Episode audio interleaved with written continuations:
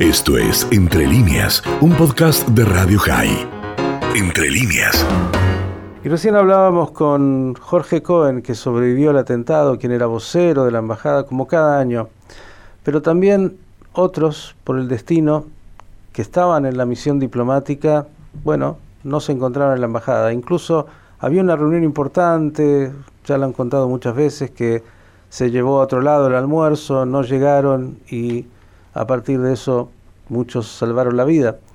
Uno de ellos era, entiendo, ministro consejero, excepto que me equivoque en ese momento del rol que ocupaba específico, y le tocó, como a todos, bueno, tratar de contener, de ayudar, de, hacer todo lo que había que hacer, que era mucho y difícil, llevar entre otras cosas los cuerpos de, de los fallecidos y amigos y colegas a Israel y también ayudar a los que se habían eh, que habían sobrevivido acá en los hospitales y tanto más.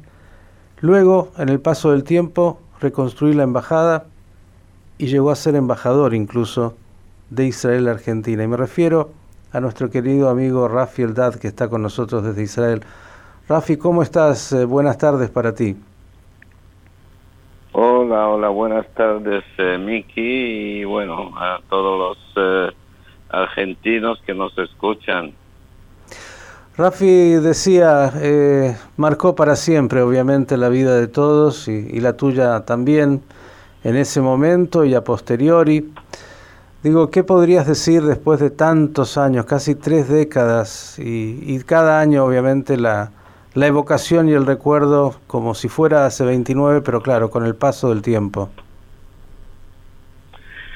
Sin duda, este, esta tragedia tremenda, terrible, marcó para siempre mi vida, como la vida de todos los que, estaban eh, en el equipo de, la embajada y, creo que en toda la comunidad argentina, eh, la, la comunidad judía argentina, y en gran medida quizás también en la eh, en la Argentina toda eh, es una cosa que, que, la verdad eh, casi tres décadas después es difícil todavía digerirla o, o, no sé entenderla totalmente.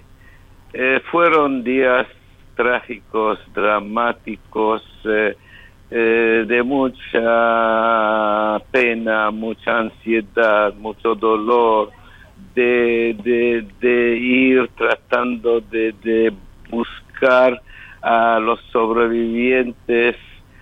Uno de los momentos para mí que fue también lo más duro y que todavía me, me persigue, diría yo, es cuando fui a la morgue de Buenos Aires para tratar de identificar a algunos y, las imágenes, las cosas que he visto ahí, bueno, en los primeros días y, creo que varias semanas casi no, no pude dormir, pero todavía eh, me vuelven estas imágenes, me vuelve también la, la, la confusión, la, la, no saber qué, qué, exactamente qué, qué hacer, porque primero había que empezar a, a ver quién está vivo, quién eh, no, quién falta, dónde está. No sé si te acordarás, eh, Miki, en el caos eh, llevaron a varios heridos a los hospitales en un taxi, en una,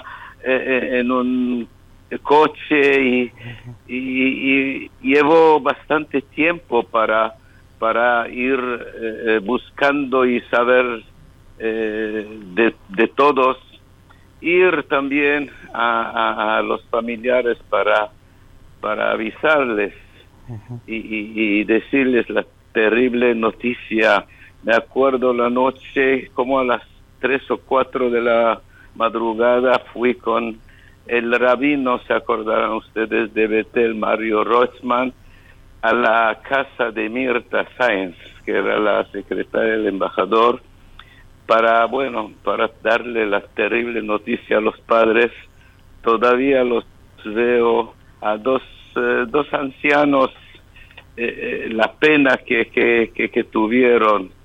Me acuerdo del momento también, ese también era a una hora muy muy tarde de la noche, ir al hospital eh, para, para decirle a, Dani Carmón que estaba herido eh, sobre su, su esposa que, que falleció, acompañar a los padres de Marcela Droblas, que era mi secretaria, en todos estos momentos terribles de primero de la espera hasta que, porque llevó varios días hasta que, pudieron sacar todas las eh, eh, ruinas ahí y, y ver lo, lo que pasó. Así que, bueno, ¿qué te puedo decir? Rafi, eh, pasaron 29 años y de alguna manera Israel ya conocía del terrorismo, lo decíamos, eh, atentados en aeropuertos, sobre todo en Europa, alguno en los años 70 en la Embajada de Israel en Paraguay, donde había entrado un terrorista con un arma. Pero bueno, esto fue de alguna manera lo que inauguró un terrorismo que vino después, que hemos conocido y que desgraciadamente se hizo muy presente, no solo con luego la AMIA, sino que en el mundo, ¿no? Atentados eh, de estas características tan terribles. Pero quiero preguntarte por algo que siempre da vuelta. Hace poco entrevistaba a Pinjas Abibi, que, que, bueno, conocía muy bien esta embajada también de otras épocas y que fue el director general de la Cancillería y, decía respecto de la justicia, eh, bueno, eh, los eh, que cometieron esos atentados no gozan de buena salud, reafirmando lo que en algún momento alguien dijo, que Israel, por lo menos a los autores extranjeros, al terrorismo internacional, habría de alguna manera justiciado. No sé si, algo de esto escuchaste y qué podrías decir al respecto. Bueno, como se sabe oficialmente, eh, Israel nunca eh, eh, acepta la, responsabilidad de, eso. yo siempre decía que espero mucho que sí, que Israel no olvida y no perdona crímenes como, como estos. Yo digo, no solamente que cuando se, se, se, atrapa a estos eh, Sí, se nos parece corto. A ver. Entre el atentado y hasta que esto ocurre, ellos ya de hecho no tienen vida porque viven escondiéndose con miedo, no teniendo confianza en nadie ni en los más cercanos a ellos y creo que esto es parte del castigo eh, que, que, tienen. Así que esto sí, eh, sabemos que Imad Murni, que estaba, eh, digamos, el, el, el, organizador, la cabeza detrás de este atentado, ya hace tiempo que, que no se encuentra entre nosotros. pero te digo, es siempre sobre esto eh, queda una sensación de, que, que todavía no se ha cerrado este círculo, no se ha cerrado totalmente este, eh, este hecho, porque sabemos que, bueno, en la Argentina hubo investigación, después eh, no tanto, después hubo todo el tema de con Alberto Nisman, otra tragedia que todavía no está resuelta.